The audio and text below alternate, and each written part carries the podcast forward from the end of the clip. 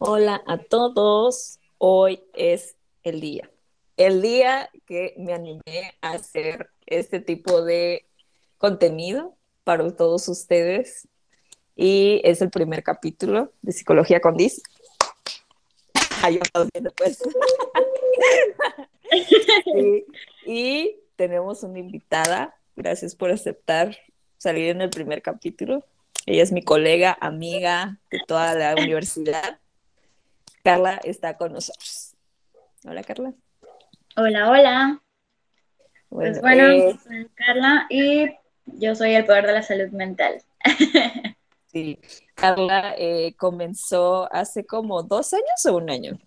Dos años. A dos años con una página de Instagram de la salud mental y me encantó su contenido, o sea, eh, por eso yo también me animé a hacer eh, mi contenido porque decía yo, wow, o sea, ¿cómo puedes transmitir en algunas frases, en algunas fotos, eh, toda esa información que a veces uno quiere descubrir, ¿no? A veces cuando ni sabemos.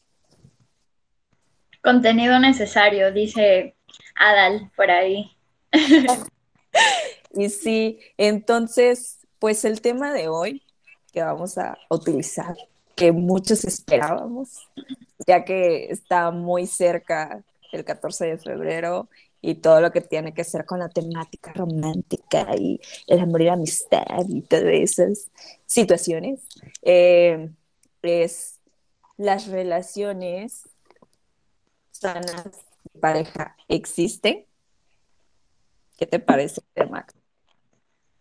Una buena pregunta y un muy buen tema porque creo que ya a estas alturas del 2022 es importante que empecemos a hablar de la relación, ¿no? Que empecemos a, limpiar esa, esta palabra tóxica de la que hablábamos el otro día.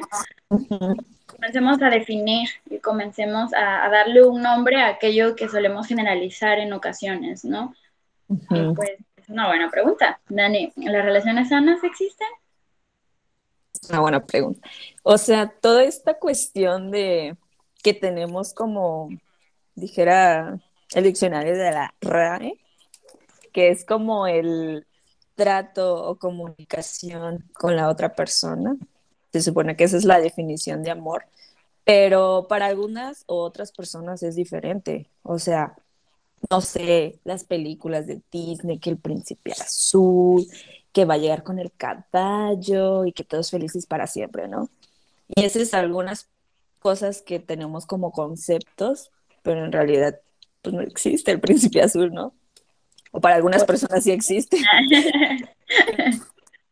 pero sí, es, es un tema muy bonito, la verdad, que por eso me animé contigo a platicarlo, ya que Vaya. Pues hay muchas formas de ver la relación, ¿no? Pero cuéntanos, cuéntanos, Carla. ¿Qué te cuento? dónde se empieza? ya sé. O sea, para ti, ¿qué crees que sería una relación? O sea, desde tu punto de vista, tu perspectiva. Mm, bueno, para empezar, en relación, pues uh, es necesario que remarquemos que no únicamente podemos hablar de una cuestión amorosa, de pareja, sino también en relación podemos referirnos a una cuestión de ámbito laboral, familiar, amistoso, eh, en general el ámbito social, ¿no? Una relación sana o no sana tiene sus profundidades. Y es lo que decíamos, ¿no? Que depende muchísimo de las perspectivas, de las expectativas, del contexto, de la historia, como para poder ir hablando y dándole énfasis a ello. Para mí, una relación es eso que dices, ¿no? Como lo define la RAE, una conexión, un acuerdo, en donde no precisamente van cuestiones amorosas de por medio, sino más bien es como este sistema, ¿no? Que se genera al momento de relacionarte, de, de vincularte con alguien más, sea afectivamente o no. Es como una cuestión dinámica, ¿no? En donde se involucran, donde me involucro con más personas. Eso podría ser mi definición de relación de una manera general. Sí, claro. Entonces te comentaba como realmente nosotros conocemos como algunas relaciones de parejas sanas. O sea, desde mi punto de vista, de lo que yo he vivido, o sea, de verdad es muy pocas personas que conozco que tengan una relación sana, ¿no? Hablamos de este punto de cómo nos podemos dar cuenta si estamos en una relación sana o no, o es una relación destructiva, o es una relación en la cual decimos, ¿qué está pasando? O sea, hay que cuidar eso en la cuestión de no depender de la otra persona, ¿no? Es súper importante esa parte. Y el, pues el concepto del amor igual, las personas, ¿cómo lo utilizan, no? O sea, desde qué punto tú piensas cuál es el concepto de amor. Porque para alguna persona puede ser ay, eh, no sé, el amor puede ser las acciones que la otra persona hace de mí y que todo el tiempo me esté hablando por teléfono, que todo el tiempo me esté contestando los mensajes, o sea, como todas estas perspectivas que uno tiene, ¿no? Ajá, como conductas que significan amor, digamos. Ay, sí. O de, ay, no, por favor, me tienes que amar porque, no sé, por alguna cuestión de, como que, como que si dependieras de esa persona. Entonces, eh, hay una parte que estaba como escuchando la otra vez de una psicóloga que se llama Nilda, que me encanta cómo expresa las cosas. Ella es como, es sexóloga y es este, pues terapeuta de pareja. Y mencionaba como la diferencia del amor y el enamoramiento, porque las personas a veces llegamos como a decir, ay no, es que yo estoy enamorada y ay, lo amo y que no sé qué. Entonces llegamos a confundir el amor con el enamoramiento. El enamoramiento es como una etapa en la cual estás eh, en esa etapa de que ay, todo es color de rosas, nunca peleamos, nunca, y estamos así como en esta situación y de pronto como que se pierde, eh, digamos, la dopamina o la pasión, como algunos le llaman, y se llega a desaparecer y de pronto la persona ya empieza a ver los defectos de la otra persona, de que, ay, no, es que él es, no sé, eh, grita mucho, o, ay, no, es que él se sacas los mocos, por ejemplo, o cosas de, de ese sentido, ¿no? Y empiezas a ver los defectos del otro y dices, no, o sea, como que empieza a desaparecer esa etapa y ahí es donde uno entra como decir, a ver, ¿realmente voy a querer tener una relación con la otra persona? O sea, ¿realmente sí lo amo o estoy nada más en esa etapa de enamoramiento? De que ahorita todo color de rosas, pero después empiezan a aparecer los efectos, los problemas, eh, todas esas situaciones entonces, es, es, está padre, la verdad, está, está muy padre y muy extensa, pero sí, o sea. Es como esta etapa en donde las ilusiones, las emociones, las esperanzas incluso están a tope, ¿no? En donde hasta parece que es, es, la persona perfecta de todo el mundo. Y no sé si te ha pasado alguna vez, Ah. es, muy buen ah. ejemplo, es muy buen ejemplo de poner, eh, el comparar incluso cuando terminas una relación, pasa tiempo y de repente volteas a ver y no sé si te ha pasado, pero que dices, no, es que yo en, ese momento percibía a esta persona como una persona maravillosa, como si lo fuera todo, y cuando se te cae esta fantasía de enamoramiento, te das cuenta de que realmente eran, er, era lo que tú ponías de ti en esta persona, ¿no? Por ahí, no sé si recuerdas esta palabra de agalma que mencionaba Platón, que nos enseñó eh, Jorge Cepeda, que hablaba acerca de, es lo que, es lo que yo estoy poniendo, o sea, yo veo en ti lo que, lo que yo pongo, pues, o sea, es como gracias a lo que yo pongo de mí en ti, te percibo como te estoy percibiendo. Es como esta ceguera, ¿no? De alguna forma, eh, es como, como cegarte emocionalmente, ¿no? Como salir de lo racional y guiarte por lo emocional. Y también pues en ocasiones están estas, estos aprendizajes que se tienen de cómo relacionarte, están como estas esperanzas, estas ilusiones, incluso las etapas de vida que te van llevando y que de alguna manera u otra, sí. como que te, te mueven hacia allá, ¿no? El amor me parece que es algo más crudo, pero necesario. Creo que es, un, arma necesaria, que se va como que por otro rumbo completamente. Sí. O sea, literal, tú decides darle la, tu vida a la otra persona, compartir tu vida literal con la otra persona, de decir, bueno, yo decido compartir mi vida contigo. Eh, las necesidades que yo tengo, yo también compartir contigo, a ver qué necesidades tienes, qué cosas te gustan, qué cosas no te gustan, como para que tú como persona tú ya sepas, ah, o sea, hay cosas y llegar a esos acuerdos para que tengan una relación pues sana. Entonces, me encantó lo que habías dicho de como que tú le implementas como al otro eso, ¿no? O sea, tú le das como Yo pongo en ti lo que tengo de mí a la vez, o lo, que, me falta, o lo que necesito, o lo que yo tengo y quisiera que tuvieras. Hay muchas maneras, ¿no? Como de, colocar en ti, en la otra persona, lo que, lo que está en ti de alguna manera, porque esté o no esté, sale de ti. Sí, hay una frase que me encanta que dice de que yo amo eh, en la manera de cómo yo percibo el amor. No sé si me explico, o sea, como yo te voy, yo voy a hacer acciones o yo voy a hacer cosas como la manera que yo percibo el amor o en el concepto de una relación, ¿no? Y es ahí donde llega también a como a desequilibrarse el de si se tiene o no una relación sana, porque hay personas que tal vez en una relación todo el tiempo están bien intensos, de que no, sí, llamarse todos los días, de dónde estás y con quién estás, y estar todo el tiempo constantemente juntos y depender del otro. Entonces se llega a perder esa situación que dices, ¿realmente sí es sano o no es sano?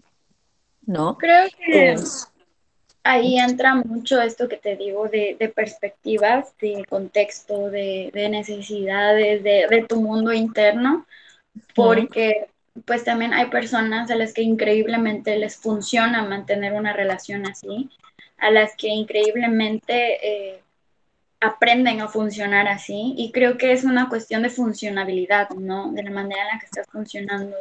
Eh, hay personas que incluso manteniendo acuerdos de esta manera con sus parejas, tanto, no sé, laborales, amorosas, familiares, logran encontrar como que un soporte que de alguna manera pues es funcional y creo que se vale, ¿no? También.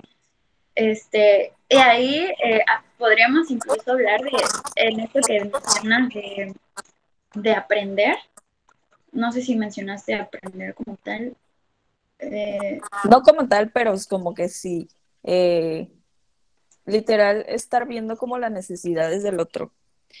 Como la vez que estábamos platicando la otra vez, porque como que platicamos del tema para ver si nos gustaba o no, si nos llegaba al corazón o no, si nosotras nos llegaba al corazón. Eh, este punto, pues, de hay cosas que tal vez a mí no me gustaban en su tiempo, o hay cosas, no sé, algún idioma o algo, o alguna serie, una caricatura, lo que sea, pero contigo voy aprendiendo cosas que realmente tal vez yo no sabía que me gustaban, ¿no? Y es como un aprendizaje mutuo de tú también aprendes de mí y yo aprendo de ti, ¿no? Y es como una constante aprendizaje eh, mutuo, obviamente aprendizaje buena, o no sé cómo poderlo decir, eh, no vamos a aprender como de que, ay, tú eres celoso, eh, yo soy celosa también, ah, si tú haces esto, pues yo te lo voy a hacer el doble. O sea, como que tratando de hacerse venganzas. No sé si me explico. O como la, ajá, como de que quién tiene la razón.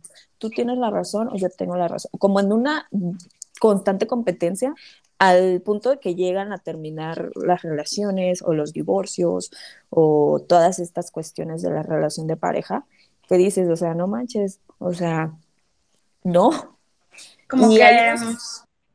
Ajá, sí, perdón. No, que te decía que hay unos puntos que estuve leyendo la otra vez como puntos de que te das cuenta cuando están surgiendo problemas en una pareja, es, empiezan, eh, puede ser que en unas relaciones de pareja exista la competencia. La competencia de quién es mejor, yo o tú. Ay, mira, yo hice esto. Ay, no, yo mira esto, esto. Y justamente a mí. Ay, yo.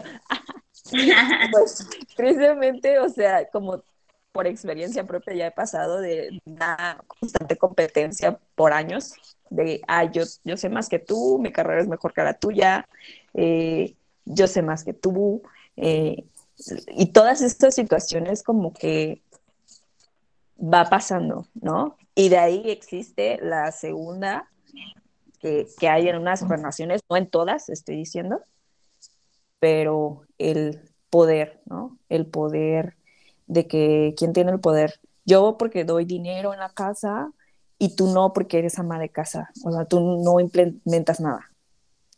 O, ah, bueno, eh, no, yo tengo el poder aquí porque yo mando en la casa, yo hago todo en la casa y tú nunca haces nada, solo trabajas. O sea, en ese constante, mm, como en siempre la razón, ¿no? Y me encantaba porque son esos puntos que uno no se da cuenta, o sea, no se da cuenta que existen, como la competencia, el poder, la razón, que son como esos. Es que en, en cuestión de, de, relaciones, de cualquier tipo, voy a repetir otra vez, pues existen roles, ¿no? Existen roles y existen, pues hablamos de un sistema, así como lo explicamos, ¿no? Al inicio es más bien una interacción interna.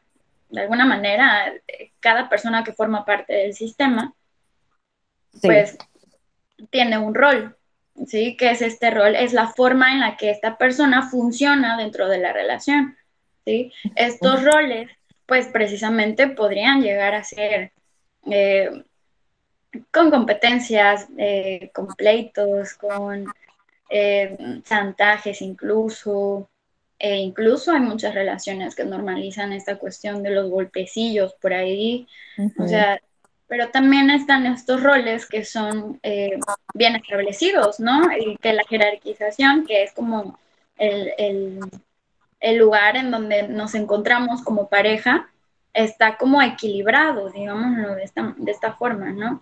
Y pues es curioso que siendo seres sociales, nosotros los seres humanos, eh, prestamos muy poca atención a la manera que tenemos de relacionarnos. Eh, la verdad, cuando leí acerca de esta cuestión de la sistémica, de la psicología sistémica, pues es la que nos permite acercarnos a ver qué onda con las relaciones, cómo funcionan, eh, y bueno, como irnos metiendo en este caminito es bien chistoso porque prácticamente te dice, aprende a relacionarte, detecta cómo te estás relacionando y de qué manera te estás reconociendo a ti mismo dentro del rol que estás llevando a cabo en las relaciones, sea del ámbito que sea, amorosas, familiares, laborales, sociales, eh, con los amigos y así. Porque de esta manera tú también vas a aprender a, a moverte o vas a poder como mantener tu lugar, ¿no? Y es bien chistoso porque pues sí, o sea, cumplimos roles e incluso los roles a veces generan, eh, o más bien las personas al mantener roles en las relaciones generan conductas, tipos de conductas que pues tienen efecto en las otras personas, en el sistema, que pues van generando una cadenita de actos que podría ser lo que está haciendo que se movilice.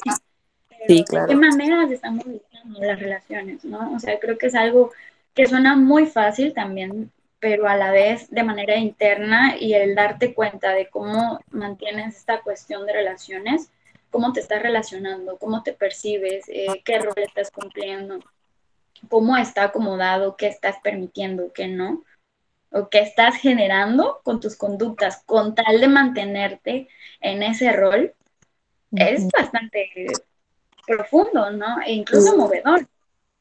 Claro, o sea, eh, es padre porque quieras o no, como dicen en la sistémica, es un sistema, son uno, literal, en conjunto, de hay que ver todas estas cosas. Y hay una cosa que estaba leyendo igual que decía, ¿cuál es mi demanda? Mi demanda en cuestión de, yo realmente sé qué es lo que quiero, o sea, realmente sé que quiero estar en una relación y cómo quiero esa relación y qué busco de esa relación y por qué yo decido estar con esa persona en una relación. ¿Sí me explico? Y bueno, tanto como yo sé eso, dado el caso, ya, ya sé cuál es mi demanda, de que ya sé qué quiero, ya sé qué es esto, ya como que sí veo qué es realmente lo que quiero, mis necesidades y, y todo, ¿no? Mis gustos, y yo se lo comparto a la otra persona, ¿no? Pero, ¿cuál es la oferta? O sea, la oferta de que si es compatible eh, la oferta de que le estoy diciendo, por ejemplo, eh, no sé, vamos a hacer estas cosas juntos, pero también eh, yo voy a salir con mis amigos, como esa independencia, pues, que es muy importante como tener recalcado de que una relación no significa que tengo que hacer sacrificios. Eso es lo que yo preguntaba la otra vez con mis compañeros de trabajo, así como de que voy a hablar de este tema y me gustaría saber como sus puntos de vista, ¿no? ¿Qué es una relación para ustedes? ¿Creen que deben de haber sacrificios? Y todos, de que sí, debemos sacrificar cosas. Y yo de, ¿pero por qué? ¿Por qué ponerle la palabra sacrificio? Como si fuera un sufrimiento de por medio que tuviera que haber. En vez de ponerle la palabra de no, pues sé que algunas cosas no voy a poder hacer, pero algunas cosas la voy a compartir con ella y algunas cosas. Pero cuando dije yo la palabra sacrificio, ellos como de, ah, sí, sí tengo que, sacrificar cosas. Ellos se como, ¿saben qué es la palabra sacrificio? ¿No? o sea, ya, un sacrificio maya, ¿no? Me voy a Sí, entonces, ay, me fui, Entonces, esos puntos de, de, tomar en cuenta de que una relación, eh, hablando ya en relación de pareja sana, no estoy hablando de cuestiones de problemas que existen en una relación, sino en relaciones sanas, no significa que tengas que tener sacrificios para la otra persona. Se supone que desde el principio de antes de de ya que tú decidiste tener una relación con esa persona, porque tú decides tener eso con la otra persona, es como, mira, yo tengo esto, esto, esto me gusta, esto no me gusta. Eh, hay cosas que yo hago, por ejemplo, patinar, o no sé, y tú juegas fútbol. Eh, va a haber momentos que no vamos a poder estar juntos y después nos podemos ver, ¿no? Hablando si la pareja o no viviera junta, pues.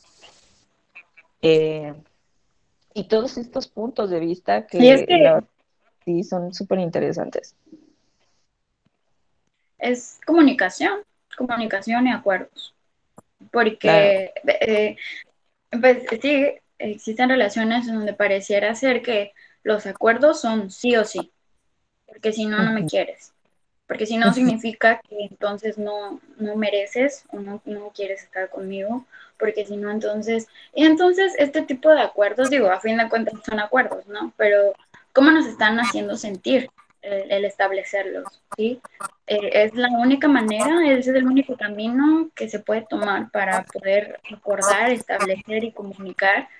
O sea, incluso, pues, hay uno dentro de una relación, pues, lo que dices, eh, no dejo de ser yo. Estoy contigo tú estás conmigo, somos, pero no dejamos de ser. O sea, estás tú, estoy yo, somos, pero a la vez seguimos aquí. Y, es que pareciera ser que nos enseñan a, buscar mitades, ¿no? Como si estuviéramos incompletos. Y eso es muy cotidiano. Y creo que se ha ido deconstruyendo con el tiempo, porque creo que incluso lo hemos visto cada vez más, ¿no? Por ahí, eh, esta cuestión de por qué buscar mitad, o sea, ¿por qué, ¿por qué a medias? Pues, o sea, como buscar lo que me falta y depositarlo allá para que entonces, en cuanto me falle, entonces, ¿qué? O sea, como depositarme lo que yo siento, lo que me falta, lo que necesito en otra persona, sabiendo que no está en mis manos, dándole el poder que debería estar en mí o que necesito tener como persona individual. O sea, es como, sí, e, existe esta... O sea, e, hablar de este tipo de tratos es incluso muy bonito, ¿no? Y hablando de sacrificios, pues sí, es, bien chistoso, no me he puesto a pensar. O sí, rápido, sacrificio. Ay, e incluso chistes muy que normalizan esto, ¿no? Como que, ay, se va a casar, pobrecito. O sea, oye, date cuenta, eh, nos demos cuenta más bien del peso que le estamos dando de manera inconsciente incluso, ¿no?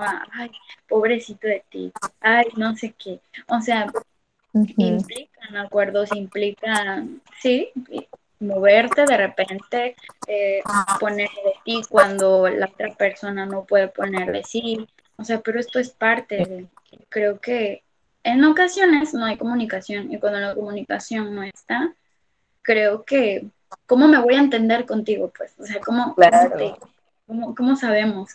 sí, y hablando, de ese punto de, la comunicación, eh, podría yo decirle a la persona, ay, no, es que yo te amo mucho, te amo. Y o sea, y la otra persona va a interpretar lo que ella quiera. Para, para él te amo puede ser, uh, no sé, de que vamos a estar todo el día juntos y vamos a ir a todos lados juntos. Y tal vez mi te amo es, sí, te amo, pero vamos a estar haciendo como cosas también independientes, pero también cosas como en conjunto. Entonces, checa si realmente tú, el otro está entendiendo lo que tú le estás tratando de transmitir. ¿Sí me explico? o sea, el otro día, eh, bueno, más, pero ¿qué significa eso? o sea, ¿a cambio de qué? O sea, ¿qué implica este, este te amo? O sea, ¿me amas solamente si, si cumplo tus expectativas? Y si no, no. Sí, es, algo es algo que suena bastante cruel, ¿no? Pero pues sí, y es algo que deberíamos preguntarnos. O sea, ¿qué implica que me ames? ¿Qué implica que te ames? Y entonces todos esos puntos de la comunicación, o sea, si realmente sí estamos transmitiendo lo que queremos transmitir o si la otra persona lo entendió a su manera, que ellos entienden, o sea, la gente entiende a su manera y es como de que, ah, bueno, sí, pero ¿cómo? ¿No? Creo que eh, establecer relaciones sanas implica tener conversaciones muy incómodas, implica tener dificultades eh, internas cuando estás aprendiendo a estar en una, porque esto, eso también es, un tema, bueno, algo que quería enfatizar, que cuando sales de una relación no precisamente sana y comienzas a meterte a, algo que ya es más sano, digo, yo estoy hablando dentro de mi experiencia, el hablar, el comunicar incluso es, es complicado. Es, difícil eh, caer en cuenta que, que hay algo sano dentro de, una cuestión de dos, pues. O sea, y, es necesario hablar de cosas que incomodan, porque a veces son pensamientos, sensaciones, eh, y si te las guardas es como un globo, ¿no? Que explota y explota por nada, pero explota y pasa a traer todo con palabras simplemente que dañan, eh, la confianza, eh, el, cariño a la otra persona también. Y esto es como, wow. Sí, es complicado, es, como la verdad. Sí, o sea, desde tu punto de vista puedes entender como, ay, sí, mi independencia y eso, pero la otra persona lo comprende o no lo comprende. Y, y lo padre es que, o sea, el, el ser también como adultos al hablar, es difícil hablar como decir, ay, es que yo voy a ser adulto al hablar, o sea, es, difícil, o sea, son comunicaciones difíciles, complicadas, que dices, ¿realmente estoy haciendo la comunicación asertiva? ¿O, no? o sea, esos son los puntos. Y hablabas una parte también como de darnos cuenta de qué es lo que aportamos del otro, ¿no? por ejemplo, eh, hay cosas que, no sé, a mí me molesta que el otro hace.